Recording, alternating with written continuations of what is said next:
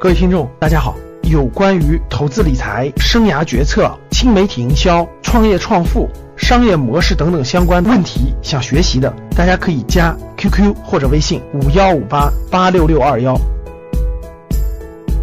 好了，那我们就开始了。呃，这个非首先非常欢迎大家啊，八月这是我们今天是八月二十六号来参加我们这次的这个格局的在线的课。现在教室里已经有九百二十八人了，啊，确实有九百二十八人了哈。呃，估计大家比较这个感兴趣这堂课的原因呢，可能也有一个非常重要的原因。这个最近整个国际金融市场，包括国内经济市场，都发生了重大波动，应该叫股灾也不为过啊，重大的波动。那这个不仅是股市、汇市、贵金属市场，甚至石油市场等等，全发生了重大的变化。所以我们的题目就是：我们又要进入金融危机了吗？大家看到这个以后，肯定很多人很想了解了解到底是什么意思哈，到底是什么意思？想这个这个这个探究一下原因。呃，确实，我觉得这个时间点，我觉得这个时间点是非常非常合适的。这个时间点，因为呃，我一会儿阐述原因的时候，我一会儿阐述原因的时候，大家就应该知道是什么原因了。把把原因梳理一次，然后我们看应该怎么应对啊。那这个今天这个课程呢，主要讲这几个模块我说一下这几个模块哈。第一个模块，第一个模块，我主要讲讲这次这个金融波动。我们现在暂且叫它金融波动啊。这次金融波动的全球这个大调整的情况，包括这个货币政策这个情况，它的演进是什么样的？一步步怎么演进来的？就在过去这一个月当中。第二就是这个我们应该怎么应对？就是我们应该怎么应对，在未来一段时间。包括在这个危机里头，我们自己应该怎么投资理财，或自己的一些事情应该怎么应对，然后有什么问题呢？我们一会儿再交流，再答疑交流。最后我预留些时间，好吧？我就大概讲一个小时多一点的时间，然后我们交流大概二十多分钟，好吧，各位？好了，那我们就正式开始。金融危机，我先问一个问题，各位啊，金融危机和经济危机一样不一样？回答我。金融危机和经济危机一样不一样？来。有啊，认为一样的打一，认为不一样的打二。好，哪个更严重？各位，哪个更严重？金融危机更严重还是经济危机更严重？好，很多人都知道啊，这个经经济危机要比金融危机更严重，更严重啊！这按我们这个。按我们格局员工的话说，就是一个是呃，一个是高考数学挂科了，一个是高考全部全部挂科，这个比喻还挺形象的哈。对，各位我说一下啊，大家理解这概念，听好了。金融危机，如果金融危机一般是指资本市场的各位，资本市场的巨大的波动，这叫金融危机，主要面对的是股市啊、房地产市场等等的，呃，货币市场啊、贵金属市场这样的。金融危机一旦演变不好，一旦转化不好，就极有可能引发出经济危机。就金融危机一旦没有处理好，就容易引发出经济危机。经济危机一旦更深入的演进，就会引发什么？各位，就会引发什么？就会引发战争。对了，所以各位你要把整个这个关系梳理清楚啊。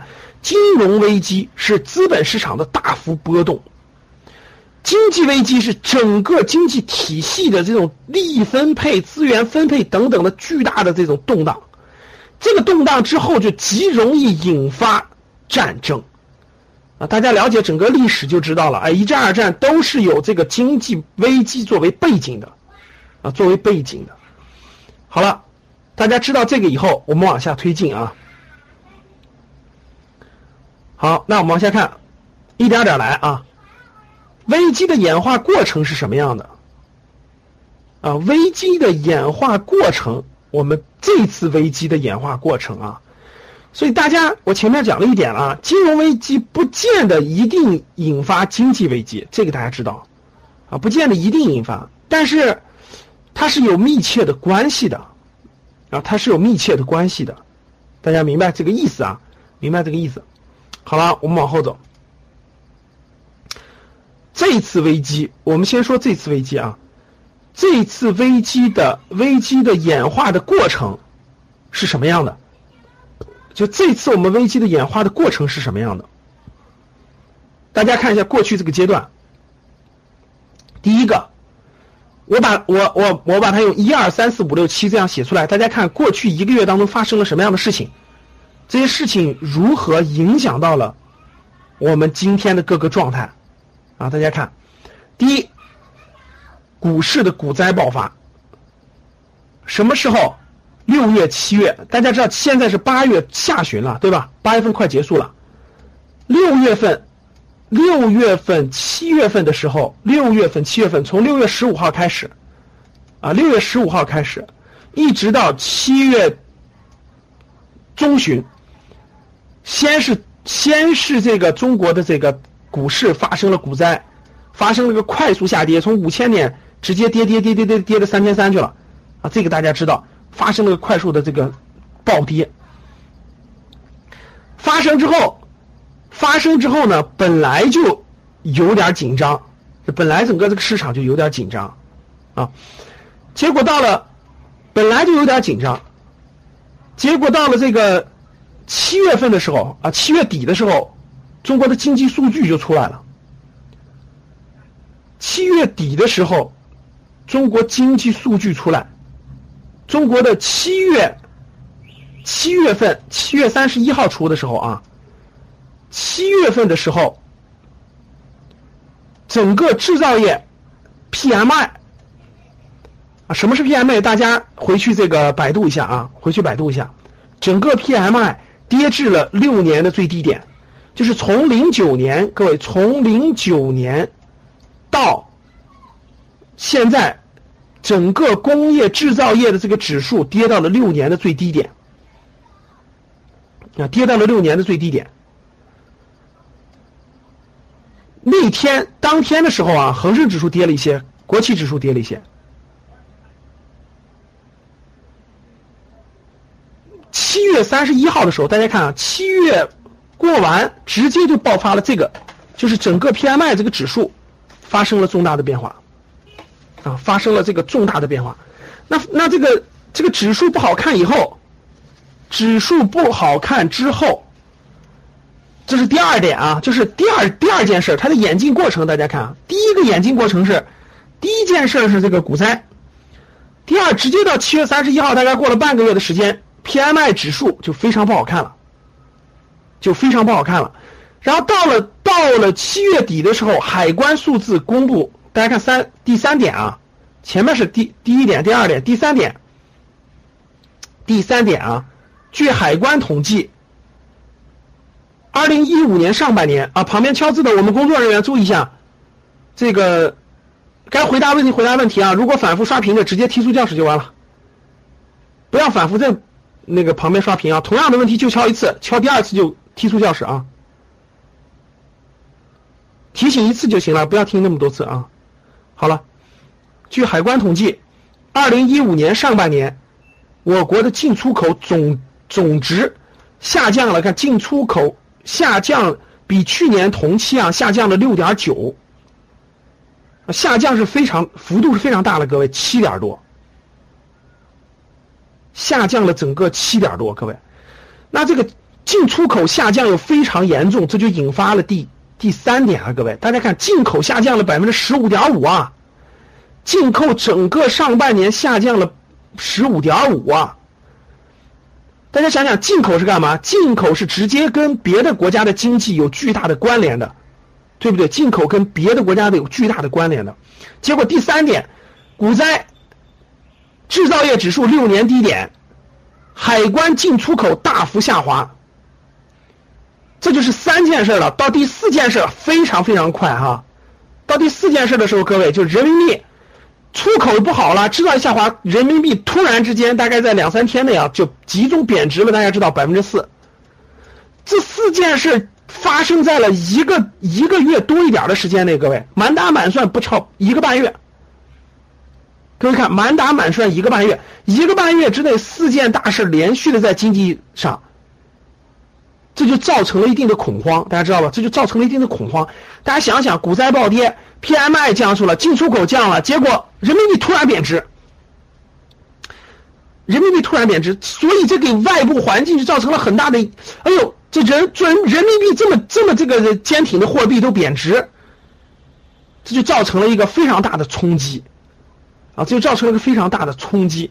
在讲第五点的时候，在讲第五点发生了什么事情的时候，我们看一下这个八月二十一号，就是在八月二十一号的时候哈，公布了就是八月前期的八月上旬的制造业采购经理人指数 PMI，啊，数据为四十七点一，哇，这个数字太低了，各位，大家要知道五十是平衡线，各位听好了，五十是平衡线啊，五十是平衡线，四十七点一就说明了什么？还是下滑挺严重的。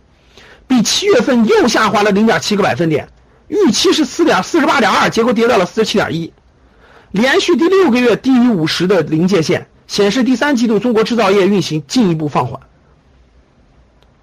大家看，产业指数回落到四十六点六，又回落了，新订单、新出口指数、就业指数都出现了下滑。各位，这是八月二十一号啊，今天八月二十六号，五天之前的数字。所以这些数字就意味着什么？中国经济在往下走。大家看八月二十一号的数字，到人民币贬值的时候，大家往后看就爆发了第五件事儿。大家看过去这一个半月啊，过去这一个半月，一个半月以来哈，我前面用大概十分钟时间讲了四件事，对不对？让我们看第五件事，直接就引发了第五件事。第五件事是什么？货币危机连锁反应出现了，人民币一贬值，人民币一贬值，当然有利于中国的进出口了，中国的出口了，啊，但是亚洲各个国家大家都知道，各个国家怎么样，跟中国或多或少都有相同的产业关系结构，啊，都互相有一定的竞争关系，你一便宜了，那谁还进他的东西啊？所以。爆发了一些连锁反应啊！第一个，亚洲货币保卫战就打响了，就是从八月，从或那个贬值之后，大家看啊，在人民币贬值之后，其他经济体随后纷纷效仿，这就是啥呢？这就是大家知道，就是竞争关系嘛，对吧？你便宜，我比你还便宜，就这个意思。纷纷效仿，要么就是故意贬值，要么就是在较大的市场抛压下被迫贬值。啊，这里头有两个原因啊。第一个原因是那个国家故意贬值的，因为贬值了有利于什么呀？有利于出口嘛。那有的国家是被迫的，为啥？大量的抛单，就大量的资金抛他那个货币，他也没办法，被迫贬值。货币贬值已经持续了第九周了，最近两周的形势就更为严峻。为什么？过去这两周，大家看过去两周发生了什么？哈萨克斯坦，哈萨克斯坦的货币实行自由浮动之后，一下跌了百分之二十六。大家看，就直直接一下就跌百分之二十六。俄罗斯呀、加纳呀、哥伦比亚等等这些国家，新兴市场的国家的贬值幅度至少都在百分之四以上，就是比中国贬的更厉害。中国大概在四百分之四哈，货币贬值幅度在百分之三以上的国家达到了十七个。大家看到吧？就突然一下，各个国家的货币突然便宜了这么多，它是急剧发生的，就是急剧发生的。事实上呢，所有新兴市场国家的货币都发生了贬值。这件事情呢，就发生了一个，就它集中发生，大家知道吧？集中发生以后呢，这个这个这个人民币贬值引发了亚洲货币的这个下跌潮，亚洲货币剧非常剧烈波动，避险情绪高涨，新兴货币重挫，印尼的钱啊，各方面都在。那第五点呢，就由于前四个呢，就连续引引引发到了第五点，就是货币危机的连锁反应。货币危机的连锁，货币危机的连锁反应，一旦一发生，呃，大家知道这个就影响到整个市场上，就影响到整个市场上的这个大家对这个对很多资产价格的评估了，就会影响到。为啥影响到呢？大家看这啊，整个这个影响，整个货币业一动荡。很就影响到了投资人，就持有大量货币的投资人对这个货，我到底还持不持有这个货币？大家明白吗？我到底还持不持有这个货币呢？如果我还持有人民币，未必未会不会再贬值呢？我如果还持有马来西亚的这个货币，它会不会再贬值呢？所以很多人就很担心啊，所以他就着急。哎，有的人就担心了，那我干脆换成美元得了，我干脆换成别的钱。那这个换的过程中，大批量的流动就造成那个货币竞相贬值，就这个风险啊，跟股票概念一样。那第五点发生之后，迅速就引来了第六点的反应，迅速就引来了第六点的反应，啊，迅速引来第六点的反应。大家简单回顾一下，各位看好了前四点啊，从股灾，呃，到 PMI 指数下降，到进出口下降，到人民币贬值，啊，到引发了货币危机，就货币竞相贬值，到我们这个星期，今天星期三，大家知道，今天是星期三，八月二十四号星期一，对吧？到这个星期一，全球性股灾集中爆发，黑色星期一。啊，我在上星期六，我们高级班和 VIP 学员有一个课，专门讲不动产投资的时候，当时我在课上就星期六我就说过，因为当时货币危机已经爆发了，就当时这些信息就已经都已经有了，因为我每天有看这个财经新闻的习惯，就每天都会浏览。当时星期六晚上看完这个以后，我当时就跟我们那天晚上上课的时候，我就跟我们的 VIP 高级班学员我就说过，我说下周极有可能是爆发金融危机，极有可能。所以说当时就提过，当时就提过说不让大家那个动啊，尽量持有什么啊？结果星期一全球股灾，星期一就发生了，星期一就发生了。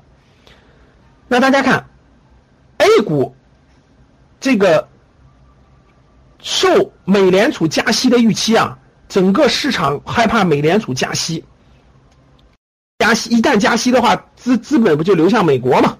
啊，再加上人民币的人民币的这个闪这个闪贬啊，迅速贬值，新兴市场的货币贬值潮，资本外流，大宗下跌，大宗商品啊，主要指的是石油和贵金属，主要指的是石油和贵金属，啊，大宗商品大家知道现在石油跌了多少了吧？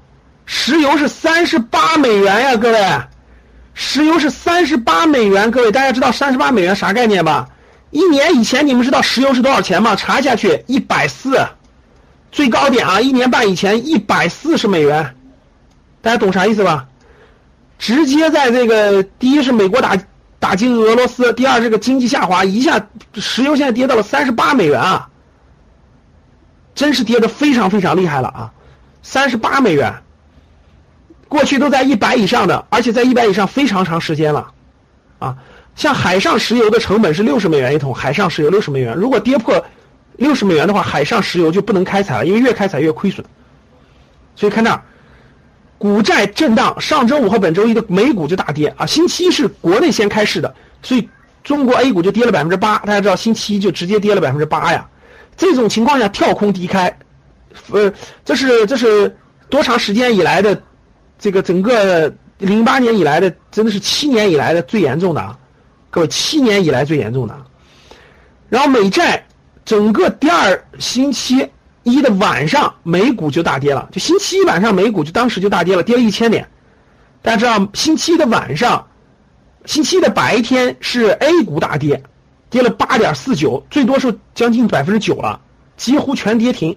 这种情况在 A 股历史上只有几次，各位只有几次，两次好像只有。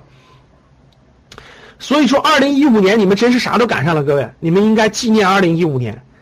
二零一五年六月份之前半年的大牛市，哎呀，恨不得进去晚了，对吧？大家赶上了。二零一五年六七月份三十年不遇的大股灾，你们又赶上了啊！你们太幸运了啊！三十年不遇的大股灾，就是也不到十十几个交易日跌一千五百点，还没高兴了没还没高兴没多久呢，夸夸夸来了个，直直接来了个六天跌一千点。更服了是吧？这下不服不行了，啥事都赶上了。这要是一五年，这要是二零一五年下半年再来个再来一个这个这个大反弹，你们可真是幸福死了啊！真是啥都赶上了，各位，你们二零一五年已经把已经把整个股市全部体验完了，以后以后啥都啥都经历过了，多幸福啊！所以二零一五年是干嘛的？是学习的，各位就当是学习年了哈。把这全经历过以后，你你该学的都学会了。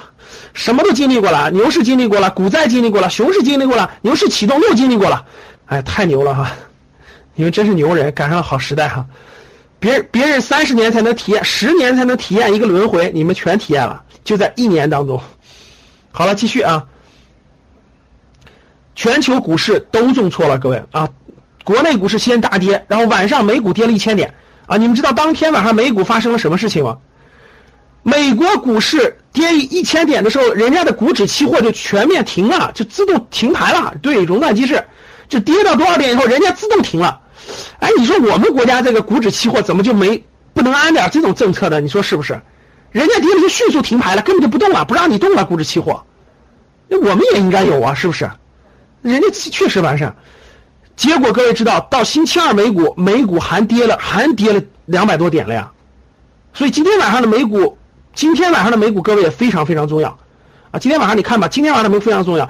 如果今天晚上的美股继续跌，而且跌在百分之三以上，我跟你说，那就那就那就更严重了，哎，那就更严重了啊。所以今天晚上的美股是非常非常关键的啊。待会儿我们说为什么。所以大家看，然后美股跌完了。整个星期是亚太股市都在跌，大家知道，不是美股的，是亚太股股市都在跌，就是整个这个亚洲的，呃，包括新加坡指数、日本指数、韩国指数、台湾指数、亚洲指数，其实在周一都跌了，都跌了。然后到了晚上，就美股、欧股都跌了，美股，所以说全球股市大动荡，它就它确实是个动荡，各位，啊，确实是个动荡，发生了大动荡，啊，整个。整个这个那啥，没想这个这个这个这个股市动荡，这个没没想到的是啥哈？这个 A 股呢，第二天继续跌百分之八，哎呦，太任性了是吧？这个 A 股太任性了，别人第二天都涨一涨，结果 A 股连连续两天，第一天百分之八，第二天又百分之八，哇！这种情况下看，A 股暴跌一千点，只要五个交易日啊。五个交易日，大家看这儿啊，五个交易日，一二三四五，就五天，五天就全下来了，相当这个相当快哈，这种也是历史上少见的，少见的五天时间，啊，唰唰唰全下来了，所以说不让大家借钱的，大家看看借钱的多惨了哈，五天一千点就下，A 股这这是这是 A 这是上证指数，大家看上证指数，啊，直接从三千八就跌到两千八。这是创业板啊，创业板跌得更凶，今天又跌了百分之五。大家知道创业板啥概念吗？八八五，先跌了八，又跌了八，今天又跌了五。知道创业板啥概念吗？为啥不让你们碰创业板了？知道了吗？连续三天八八五就下来了。大家看今天，七照着一千五百点去了，各位。创业板的最高点是四千点呀，各位。创业板最高点是四千点呀，先照着一千五去了，真的是这样。所以创业板公司的这个股票波动非常之大，波动非常之大，大家看到了啊。那整个大家可以看到，整个这个眼镜就眼镜到现在了，对吧？眼镜就眼镜到现在了啊，眼镜一直从一二三四五六七眼镜到现在了。那我们看演进到现在了，这个我们先说完原因，然后我们说未来怎么发展啊？大家看最近。最近股市下跌，大家可以明显看到一个全球资本的一个避险的举动。啥叫全球资本的一个避险举动呢？全球资本的一个避险的举动，啊，非常典型的。什么叫避险？各位，就是全球的资金都去选择安全的东西。啊，大家怕资产价格下跌。什么叫资产价格下跌？房子、股票下跌，所以就去买什么了？买货币基金。买什么？有一部分怕经济危机，所以去买什么？买黄金，就是避险举动。咱们看一下国内的避险举动啊，国内的避险举动，货币基金在整个，大家看那个股票型基金啊，整个股票型基金缩水了两千三百八十二个亿，就在过去，过去一个月就是股票型基金撤走了两千三百八十二个亿，就撤走了啊！大家知道股票型基金。持就是这个这个这个这个量减少了百分之二十六点八七，就资金是从股市往外流的，大家知道，资金是股从股市往外流的。然后呢，混合型基金也减少了百分之二十五点一，大家看到吧？混合型基金也减少了百分之二十五点一，也是往外流的，大家看到了吧？就是钱是往外流的。过去我们一直就不让大家抄底，不让大家抄底，为啥？资金往外流，你抄什么底啊？越抄底，钱不是越往外流吗？但是有一个东西，资金不断的往里进，大家看货币基金，看到没有？货币基金，货币基金的规模达到突破了三万亿，增加了多少？各位，增加了八千亿，就整个国内有八千亿的资金进了货币基金。大家知道什么是货币基金啊？我们课程当中会详细讲到，货币基金就是余额宝，各位，余额宝就是货币基金。货币基金的风险比较小，收益也不高，一年大概就百分之三、百分之四。啊，就过去这一个月增加了八千亿的货币基金，啥概念？说明很多人都很聪明的，一看市场不稳定了，赶紧跑到货币基金里怎么样保值去了。保完值以后，等股市跌的差不多了，这些资金再回来，懂了吗，各位？这些资金是很聪明的。呃，是让社会上的很多资金是非常非常聪明的啊。好了，那大家知道避险举动，还有很多人怕经济危机怎么样买黄金了，所以黄金最近在稳在上涨了一段，对吧？上涨了一部分。啊，很多人问到了是黄金能不能购买？其实我不建议，啊，因为黄金这个东西其实不代表已经跟已经跟货币脱钩了，其实已经跟货币脱钩了，它是恐慌带来的，我觉得它意义不大，价值不大。好，来往下看。当然了，如果真要是发生战争的话，哈，口袋里装两个金条还是能，还有可能能救你一命的啊！好，这个我们家庭资产配置里头讲过。好了，那避险情绪发生之后呢？大家看什么原因呢？就是过去的这么连连续发生，大家看过去我说的七点啊，在这么短的时间内七件事连续发生，到底是什么原因呢？啊，到底是什么原因呢？我们我们先说完原因，然后一会儿我们对未来做个大概的预测。其实现在呢，未来还是有多种可能的，还是多种可能的啊。什么原因呢？啊，我们看什么原因造成的这一二三四五六七这种金融的动荡。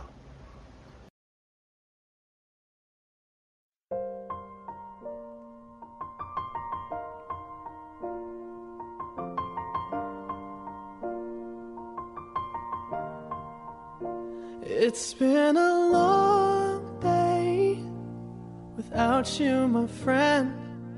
And I'll tell you all about it when I see you again. We've come a long way. 有关于投资理财、生涯决策、新媒体营销、创业创富、商业模式等等相关问题，想学习的，大家可以加 QQ 或者微信五幺五八八六六二幺。